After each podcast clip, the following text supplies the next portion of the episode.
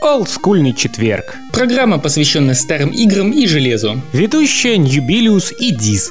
Hells Bells, дамы и господа! В эфире Олдскульный четверг, и с вами ведущие Диз и Newbilius. И сегодня у нас очередной гость, Евгений Сухомлин, автор канала Games of the Past. Привет, Женя! Всем привет! И первый, собственно, вопрос, как ты пришел на YouTube и вообще, почему ты стал делать свои видео? Сложный вопрос. Скорее всего, меня побудило делать это видео чувство досады, можно сказать, или даже чувство обиды. Все началось с того, что я нашел свой старый забытый спектрум у родителей на чердаке. Естественно, конечно же, он не работал. Мне пришлось его долго ремонтировать. Я его ремонтировал, наверное, где-то год. К разным мастерам я его носил. Все-таки я его оживил. Ну, представьте себе, столько сил, времени я потратил на это. Оживил я его. Включаю, вижу эту заставку, там, Sinclair Research 1982. Я весь такой на крыльях, окрыленный, побежал приезжал на работу и говорю чувакам, коллегам, на стоят, курят на крыльце, я им говорю, друзья, там у меня спектрум дома настоящий, рабочий, прикиньте, блин, какое счастье. Они такие стоят, ну, смотрят, какой спектрум, ты о чем вообще? Я говорю, блин, ну вы что, не помните Синклер с кассет игры загружать, это же, блин, ностальгия в чистом виде. Они такие, ну, вообще, не поняли, меня это просто убило, люди даже не слышали такого. Это была целая эпоха, как бы, этот компьютер. Ну, я понимаю, не все увлекались, но не слышать этого я просто не представляю, как этого можно было не слышать. И я обнаружил, что, в принципе, принципе, из моих коллег, ну, много знакомых, друзей, которые в таком возрасте, так как я, может, чуть-чуть младше, чуть старше, ну, которые вообще даже и слыхом не слыхивали о спектруме, в принципе. Мне реально стало обидно, досадно из-за этого. Ну, я решил снять несколько видео на эту тему. Вот так, в принципе, и пришел. Но при этом хочу заметить, что у тебя на канале видео ведь не только про Spectrum, но и, например, про Mega Drive, про игрушки про нее, про модификацию этой консоли. Как говорится, аппетит приходит во время еды, и когда уже одно видео снял, захотелось рассказать про что-то еще, про что-то еще, и так, ну как снежный ком оно накатывается. Но я думаю, вам знакомо. К слову о твоих видео. Я обратил внимание, что у тебя часто фигурируют фирмовые модели спеки. Реально фирмовые спеки. То есть, когда меня заела ностальгия, я нашел свой старый спектрум родительский. Я долго его ремонтировал, отремонтировал как бы по финалу. Но все равно это было не то совершенно. Клавиатура ужасная. Я его продал и решил купить себе оригинал. Ну, я как бы сам из Украины начал искать на всяких местных торговых площадках. Но у нас цены просто зашкаливают. Для меня очень дорого. Я как-то зашел на российский Авито. И в России я этот оригинальный спектрум буквально буквально за сколько? За полторы или за две тысячи рублей полностью рабочий он мне достался. Подарок судьбы, так сказать. Но это уже скорее повезло, потому что у нас на ретро-технику последнее время цены тоже с большим удовольствием зашкаливают. Ну да, я зашел, там были такие же спектрумы по 10 тысяч рублей, а тут вижу один 2 тысячи рублей. Созвонился с человеком, перечислил ему деньги, он не подвел, как бы выслал на Украину. То есть вот так бывает. Вообще даже немного иронично, что Spectrum, компьютер, который фишка основная была, что он дешевый. Сегодня купить порой дороже, чем просто современный компьютер какой-нибудь бюджетный. Однозначно. Так а вы посмотрите, сколько стоит на eBay Spectrum 128. Не тот, который с кассетой встроен, а не амстрадовского периода, а именно еще синклеровского, который TOS трек называется. Цены просто зашкаливают. Так ладно, одно дело просто спектрум найти. Пусть там даже не оригинальный, пусть там клон какой-нибудь, даже советский. Неважно в каком состоянии, главное, чтобы работал. Другой вопрос вот сегодня, мне кажется, гораздо сложнее найти настоящее. Ну, то есть аутентичные кассеты с обложками на матричном принтере. Да, я же говорю, за некоторые кассеты из тех времен я реально сейчас отдал бы очень много. Ну, не почку, конечно, ну, ну деньги бы хорошие отвалил, скажем так. Слушай, а я хочу еще спросить такой нюанс. А попадались ли тебе в то время игры, которые были обозначены типа cracked by... Билл Гилберт? Билл Гилберт, он самый, да? Попадались. Но тут даже весь прикол даже не в этом. Я реально в детстве думал, что Билл Гилберт это разработчик этих игр. То есть у меня это было как бы, ну, знак качества как бы. Вот я вижу там эту надпись. Cracked by Билл Гилберт. Я думаю, о, значит однозначно игрушка будет реально хорошая. Потому что я помню, что за ним был там Эксалон, еще там целая куча игр, которые мне нравились. Хороший парень, да. Да, хороший парень. Это ж только потом стало известно, что это отнюдь не разработчик, а скорее наоборот, вредитель в некотором плане. Для тех наших слушателей, кто не понял юмора, Билл Гилберт был взломщик, если не ошибаюсь, из Польши. Да, да, польский. И он через себя пропустил и хакнул просто огромное количество игр. И еще одна ремарочка. Есть игрушка King's Bounty, не та, которая 90-х годов еще, а современный ремейк от русских разработчиков. Главный герой это рыцарь рыцарь Билл Гилберт, как ни странно. Дефолтное имя персонажа, когда запускаешь игру. Да все считали, что это пасхалка именно на того Билла Гилберта. Почти наверняка. А Вячеслава Медноногова попадались тебе в то время? Обращал внимание? Да, конечно, попадались Медноногого. Офигенные игры, кстати, были. Как сейчас помню, там Танкодром, к примеру. Вообще мне еще очень прикалывал его дурак. То есть вроде, казалось бы, обычный дурак на спектруме, но нет, там он был несколько необычный. То есть, во-первых, там было как бы несколько уровней сложности, в зависимости от которых немножко менялся противник. То есть там был новичок, бывалый, который играл уже чуть получше, потом был мастер, где игра была уже на время, и последний был шулер, который реально мухлевал. И единственным методом было это не допустить его лапы в колоду. То есть нагрузить, и только так можно было реально получить козырей. Но там самое прикольное в этой игре был финал. То есть в зависимости от того, выиграл ты или проиграл, там шел целый текст, тирады. Там, скажем, либо ода победителю, но это, в принципе, довольно простой вариант был достигнуть. Но ради интереса я один раз проиграл. Даже специально проиграл, потому что, ну, игра была реально простой. И там «Поздравляем, вы круглый дурак». ну, реально прикольная игруха была. То есть Медоногого я знал уже в те годы и, в принципе, уважал. Это уже позже в интернете я узнал, что у него были более серьезные проекты, там тот же Черный Ворон, например. Я тут Буратино все время загружал и смотрел, блин, кто же этот такой Вячеслав Медноногов? Надпись вот эта, Куперфит и отпечаток ноги меня интриговало почему-то все время в 90-х. Но в 90-х-то все еще интереснее было. Можно было автору реально по телефону позвонить, на связь выйти. Как бы в основном подразумевалось там в результате каких-то технических проблем, но я уверен, что были и звонки чисто с автором пообщаться. Или там прохождение спросить. А меня он, кстати, меня это не знаю, это немножко по-детски, но мне так было приятно вот после этого обзора по Буратино, он добавил меня в друзья ВКонтакте, я был на седьмом небе просто от счастья, вау. Для меня это просто, ну, личность такая, знаете, как возвышенная немного всегда была. Прям с детства такой образ. Насколько интернет упрощает, кстати, сегодня жизнь. При желании можно найти всех, пообщаться со всеми. Если у них найдется время, у тебя интересная тема. В этом плане да.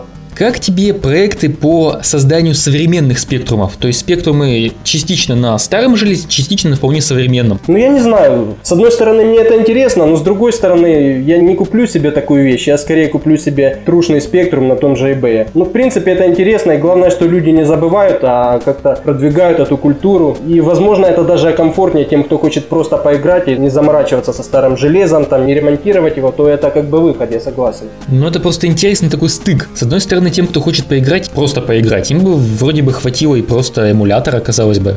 Да, да. Например, эмулятор консоли и эмулятор спектрума, это я не знаю почему, но вот в моем ощущении почему-то это разные вещи. Если я не могу играть в дендевский эмулятор, мне это неудобно, некомфортно, то спектрум просто отлично все, в принципе. Не знаю, может потому что это тоже компьютер, и на компьютере как-то логично в нем играть, не знаю, с чем это связано, но я не ощущаю дискомфорта, например, тут спектакулятор тоже, когда запускаю, просто все четко. Ну а как же быть с оригинальными аксессуарами, теми же джойстиками, например? Я, конечно, понимаю, что они офигеть какие неудобные, особенно по сегодняшним меркам, но все равно подержать в руках, вспомнить это ощущение.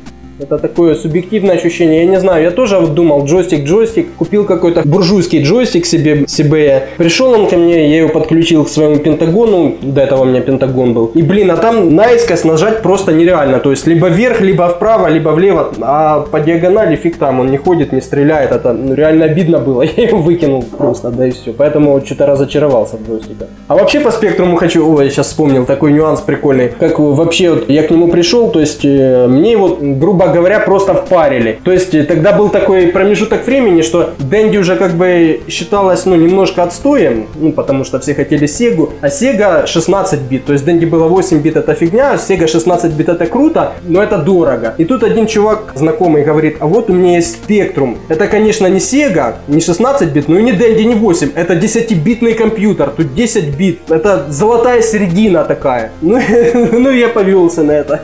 Конечно, сразу было видно, что это никакие не 10 бит, игры ну реально слабее, чем на Денде. Ну, самовнушение, думал, о, круто, я играю в 10-битные игры. Золотая серединка такая классная. На Сегу не тяну, ну 10 бит то, что нужно. Такой жестяк, да.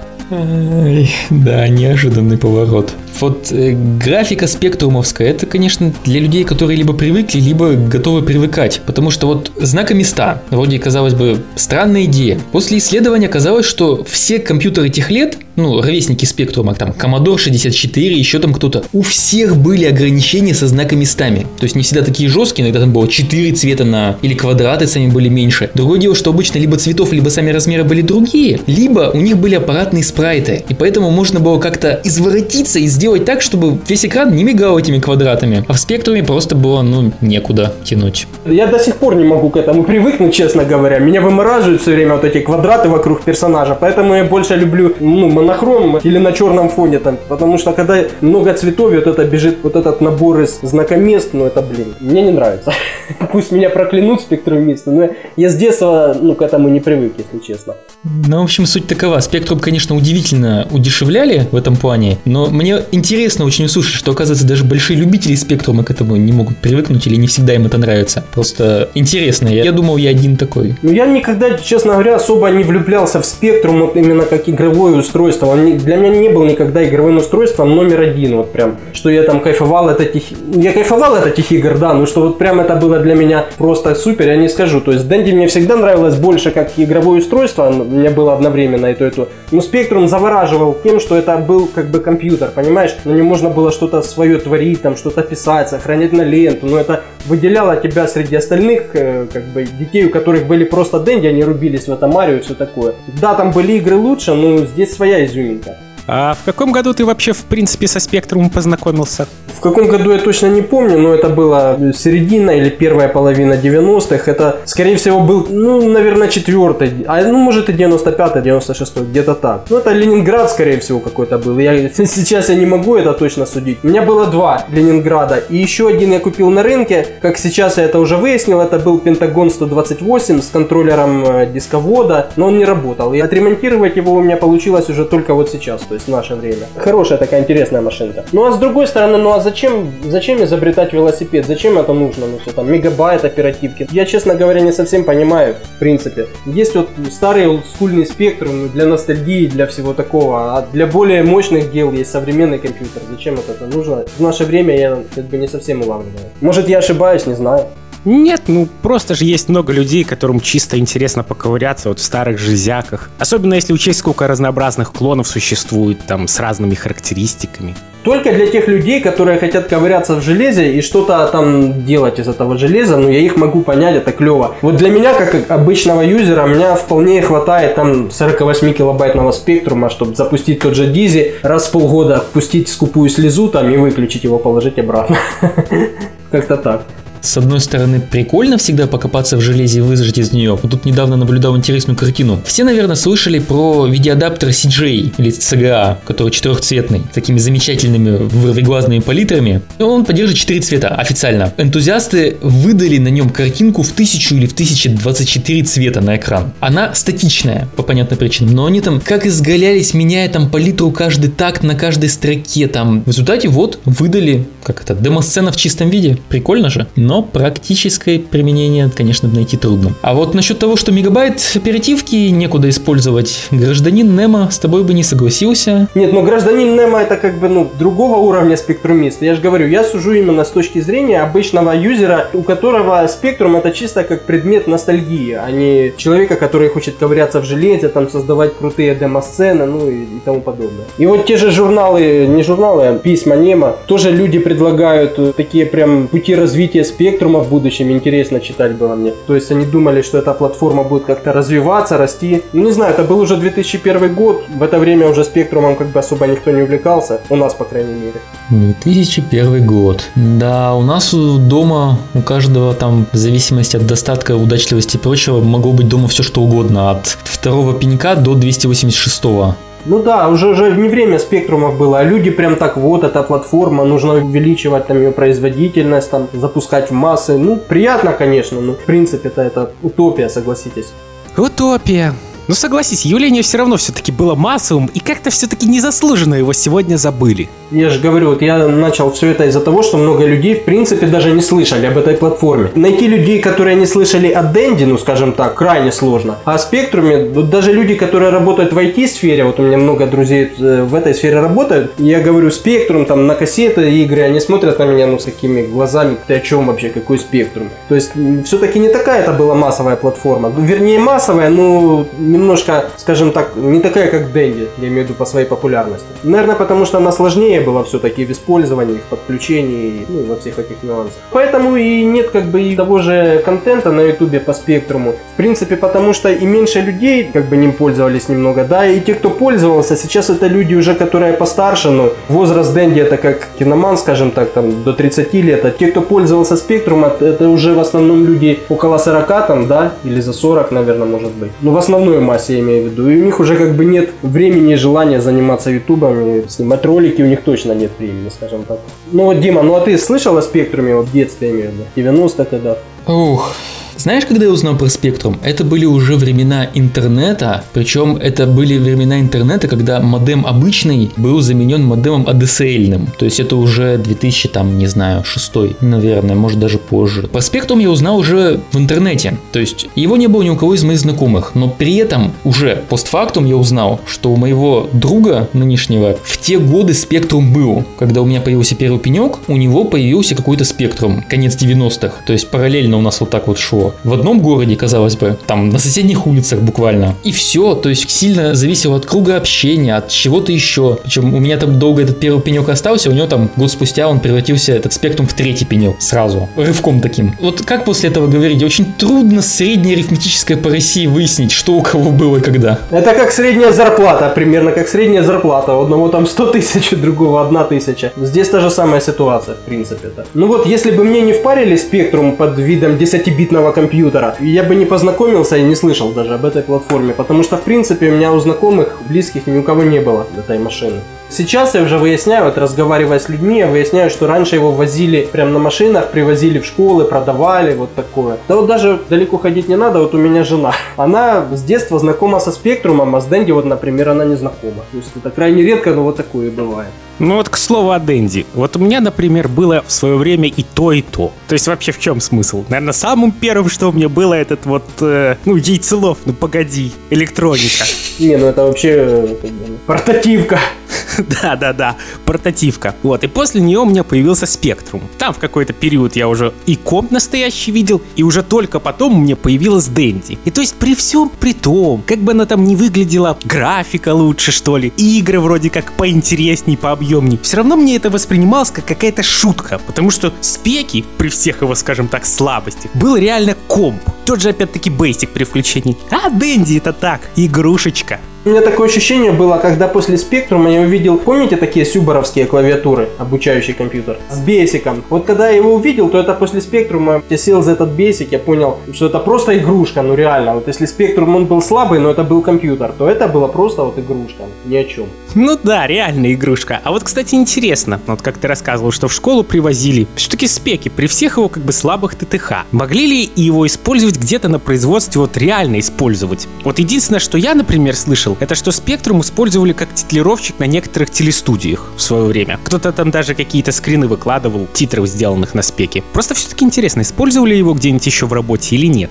Про спектрумы в работе, ну, я наслышан о таких одноразовых проектах, когда там какими-нибудь поливалками спектрум управлял, там какими-нибудь станками, как ни странно, локально да, я тоже слышал эту историю, что где-то кто-то на заводах использовали спектрум. Интересно, правда это или нет вообще в принципе.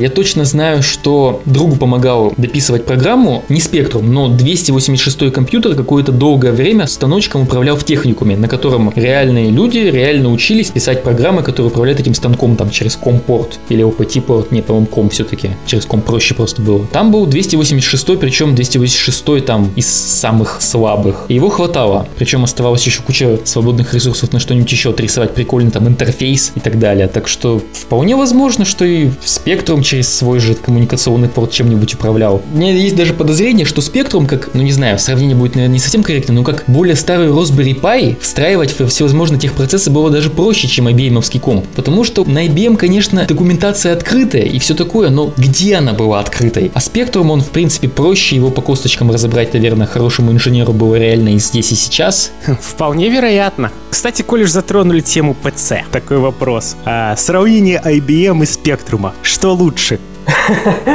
Не, ну это вопрос такой подловатый. С подвохом. Да, да, да. Нет, ну сейчас-то понятно, а я имею в виду с точки зрения тогда это сравнение. Сейчас это, кстати, можно подумать еще, что лучше. А тогда вообще однозначно было, ну, как бы, я думаю, даже не обсуждается, что, ну, спектрум нельзя было сравнивать с IBM.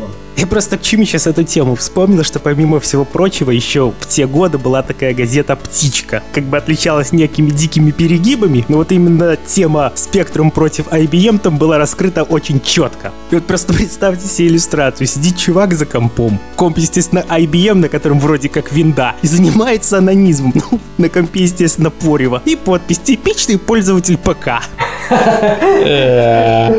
Такое вот отношение было. То есть я просто к чему, что тогда этот вопрос не то, что не стоял, а был однозначно решен в пользу спектрума. Спектрумисты это секта. Это в наше время это реальная секта, которая не признают ничего и считают спектрум единственно правильной платформой. Ты сразу всех спектрумистов-то, наверное, поосторожнее. Думаю, этим словом называют себя люди, которые просто увлекаются, которым интересно повключать, покопаться, демку посмотреть, пописать. Есть же люди, которые сейчас пишут игры на Famicom. Есть люди, которые пишут игры на Commodore 64. И в этом ряду спектрум смотрится, ну, нормально. Это интересный способ развлечься. Why not? А всерьез сравнивать сегодня спектрум, да даже в 98-м всерьез сравнивать. Но вот интересно, что спектрумы, они, ну, то есть вот как вспоминая Дэнди, которая была в каждом доме в какой-то момент, спектрумы, они были у нас в среде электронщиков, радиолюбителей, будущих айтишников, нынешних айтишников. То есть они были широко распространены вот в таких кругах, к сожалению, по-моему. Ну, как, в принципе, позже и компы, которые IBM, то есть поначалу комп же тоже не был таким массовым явлением, когда его стали в каждый дом ставить. То есть Дэнди, да, это игрушечка, игрушечка. А вот спеки, как комп, именно комп стал такой всесоюзной платформой. А кстати, о спектрумах и всесоюзных платформах. Кто-нибудь из вас застал отечественные компьютеры типа БК и так далее? Бытовой компьютер. Только на торговых площадках сейчас их встречаю, и все. Я вроде когда в школе учился, только слышал что-то такое, ну, тоже, по-моему, не более. То есть, казалось бы, разрабатывалось на компонентах, которые здесь проще достать, на своих же. Казалось бы, их распространение должно было быть шире, чем тот же Z80, который нужно было из-за границы заказывать. Не, ну тут же другой еще момент есть, который, кстати, опять-таки отмечал господин Немо. Наполнение платформы. Одно дело как бы сам комп собрать, пускай дешевле, а другое дело как бы программы, софт, игры. ZX в любом случае побеждал своей огромной библиотекой. Да, здесь главное обилие игрушек. Спектрум чем взял? Просто обилием своего ПО. Огромная библиотека игр. Много дерьмовых, но есть и реальные шедевры. Поэтому он чисто этими покорил наше пространство постсоветское. И библиотека сама, вот на Emuland, если зайти, найти какую-то игру, то реально на каждую букву там десятки страниц игр. Кстати, о спектрумах, об играх и так далее. Евген, как тебе Эльф? Ты уже слышал про него? Да, я слышал, и у вас в подкасте слышал, кстати. Наверное, очень редкая штука. Реально, я просто никогда ее не видел вживую. Было бы интересно посмотреть на эту крестовину справа. А ведь, в принципе, вот каждый раз, когда говорят про эльфа, упоминают крестовину справа. Практически уверен, все играли на компьютере просто без джойстика на клавиатуре. IBM PC клавиатуре ведь нормально. Крестовина справа, курсорные клавиши это кнопки слева. Играем с удовольствием, какие проблемы. Что все так удивляются? Ну, в принципе, да. Ну, не то, что удивляются, это просто бросается в глаза, как бы ты смотришь. Ты привык к виду несовского формата джойстика, и тут бах, крестовина с другой стороны. Это реально странно. Но вообще, да, в принципе, если у тебя нет никаких предубеждений по этому поводу, то какая разница? Я так вообще не вижу целесообразности данной консоли как фактов, в принципе. Возьми обычный спектрум, подключи играй. В чем проблема-то? Ты имеешь в виду, что зачем нужна эта консоль была вообще? Да, Ну, потому что ты вставил этот картридж и все, а на ZX попробуй загрузить эту игру с магнитофона, подключить этот магнитофон. Как бы ребенку это сложновато. Ну, консоли же как появились? С одной стороны, хотели еще сильнее удешевить, и опять же, эльф наверняка производился дешевле, потому что нет клавиатуры, пускай и пленочной, но хоть какой-то. Но с другой стороны, да, как обычно у консоли один из главных аргументов – простота. Ну и все равно, что толку с того эльфа? На картридже там, ну, ну допустим, пускай 10 игр примерно. Ну и самих этих картриджей тоже там по пальцам пересчитать можно. Какие бы хорошие подборки игр там не были, все равно как-то без толку. Это даже не то, что с Дэнди не сравнить, это даже рядом не лежало. Не, ну если бы это пошло там в серию, прям в такую... Если бы было выпущено, в принципе, все лучшие игры на Spectrum, были там несколько сотен картриджей, то да. А так, в таком варианте, что это единичное, там кто-то видел этот эльф, кто-то не видел, но я имею в виду, что очень мало их было, игр было мало, то как бы смысла в этом особо нет, конечно. Ну, просто интересный артефакт, так сказать. Да, в коллекцию. Там же любители уже развели его, ну, в смысле, разводку сделали, то есть и начали даже производить реплики. То есть при желании в коллекцию-то можно получить. Ну, сейчас я не знаю, это только с позиции ностальгии, если вот у меня в детстве был эльф. Ну, или просто, что такая странная, стрёмная, странная штука, вот поставить ее на полочку и удивлять там гостей. И все, так нафиг он нужен по большому счету. Лучше уже спектрум взять. А, спектрум взять. Тут опять же вопрос аутентичности. Вот если берешь реплику эльфа, то и картриджи к нему тоже реплика. То есть все получается новодел. А вот если спектрум брать, то уже имеет смысл брать какой-нибудь олдскульный, реальный. Пускай там даже клон какой-нибудь. Тут тогда другой вопрос встает. Тогда к нему нужны еще олдскульные аксессуары. Те же кассеты, которые сейчас, наверное, хрен вообще найдешь. Кстати, о кассетах. Вот, Евгений, хотел тебя спросить. Сколько у тебя в свое время было православных? Православных? С обложкой на матричном принтере, ну и с пленкой хреновой. Ага, я понял. Ну, не православных у меня не было, ну, как бы лицензионных не было в принципе, но я думаю, ни у кого не было. Это сейчас уже решил заморочиться, там, купил несколько штук. А тогда фишка в том, что вот на рынке их тоже тогда уже не встречал. В принципе, это 95-96 год, я их никогда не видел в продаже. Я слышал, что там говорят, да, там где-то продают, но лично я их никогда не покупал и не видел. Вот что мне доставалось с этими спектрумами. Первый мой спектрум, который 10-битный мне впарили, с ним были кассеты. Потом еще один я покупал, тоже Ленинград, с ним тоже пару десятков кассет было. Ну, ты знаешь, игры было достаточно. Ну, если бы это все это загружалось, то это было просто бы супер. А если из этого загрузится процентов 30-20, Вот у вас были не загружающиеся кассеты, у меня были диски, которых игры не ставились пиратские или ставились потому, что криво обрезанные и не запускались. А, кстати, по дискам, вот у меня всегда была голубая мечта, вот у меня не было устройства, которое бы использовало диски, но у меня всегда была голубая мечта вот перезаписать игры с кассет вот на диски именно в звуковом формате таком. Ну, а, кстати, вот по надежности кассет, вот не знаю, вот у меня лицензионные кассеты, то есть они читаются вообще сейчас даже без проблем. Но у меня есть подозрение, что и дискеты компьютерные, которые лицензионные, старые, тоже неплохо сохраняются. Я вот это просто вспомнил еще один момент, возвращаясь к спектруму все-таки, по поводу сетевых технологий передачи данных. Вот э, я недавно снимал видео про студию Atasoft, искал людей, которые могли мне это рассказать, и наткнулся на одного человека, который э, рассказал мне такую фишку. Вот он жил в многоэтажном доме в юности своей, и у него был э, какой-то пентагон, по-моему, он пользовался дискетами. А ниже у него жило несколько человек, человек, которых э, дисковода не было, у них были обычные 48 килобайтные спектрумы. Они каким-то образом протягивали телефонный провод в магнитофонное гнездо всех этих спектрумов, и он со своего дисковода раздавал им вот эти игры. Я не представляю, как это реализовано, это же нужно софт какой-то, да, еще для этого писать получается. Может, там не все так просто было, что прям вот телефонный кабель напрямую? Может, там что-то типа BBS было?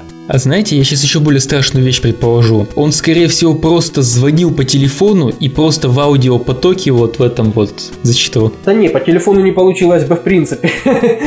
Видно, что ты не пользовался спектрумом. Там нужно, чтобы высокие частоты присутствовали. Там еще музыкальный слух нужно, когда настраиваешь головку магнитофона, чтобы вот именно высокая частотка была. Нет, он говорил именно у него прям со спектрумом выходил шнур и раздавал он игрушки другим своим соседям. Очередная загадка века. Ну вообще на настройка магнитофонных головок это отдельная тема. У меня был магнитофон Беларусь, и вот он даже был специально тюнингован под это дело. Там была как бы специально просверлена дырочка, чтобы прямо на ходу во время воспроизведения сидеть и подкручивать, настраивать. Та еще Марокко была на самом деле. Еще обидно, когда ты проходишь игру и уровни загружаются отдельно, то есть большая какая-то игра, и ты доходишь до конца, и последний босс не загружается. Вот это, блин. Вторые черепахи, вот помните, которые на Дэнди, там где пожар, там где Эприл стоит у большого такого гигантского стола, вот этот эпизод. Помните первого босса? Угу. Уровень отдельно, а босс подгружается отдельно. Ты доходишь до босса, и тут, блин, на этом месте кассета зажевана, и босс не загружается. Это такой лютый ад, и ты начинаешь что-то с этой отверточкой подкручивать это. Бррр. Пользователям Дэнди одни черепахи черепахи портили жизнь неубиваемым Шредером, пользователям Спектрума другие черепахи. Да, черт возьми. И хоть у меня этот Дэнди была недолго, но эти черепахи мне крови попортили. Как сейчас помню, короче, с мы там прям натренировались проходить там без потери жизни. Ну, может, не без потери жизни, без потери континью, доходить до этого технодрома. С утра прям садились. Ну все, сегодня дойдем, пройдем. И кто же знал, что там такая засада-то в конце? Чертов неубиваемый Шредер. Прикольно, мне не встречался, но этот момент, как киноман его мочил, я тоже, наверное, смотрел раз сто. Да ничего прикольного на самом-то деле. Догадываюсь. Так одно дело, знаешь, смотреть раз сто, я его, наверное, пережил раз сто. Такая злоба, что уже там полностью наизусть практически знаешь каждый уровень, как дойти, доходишь и... Э, все равно никак. Так еще другой прикол есть. Я каким-то образом еще умудрился поиграть в Snake Rattle and Roll. Вот это вот с, э, знаменитая семиигровка, которую Киноман показывал. Тоже мне попадала и тоже попортила много крови. Да, кстати, вот этот картридж, вот эта семиигровка, которая... Барыги на торговых площадках с этой семиигровкой. Семиигровка такая, как у Киномана. Всегда акцентирует, и цена в три, в три раза дороже, блин.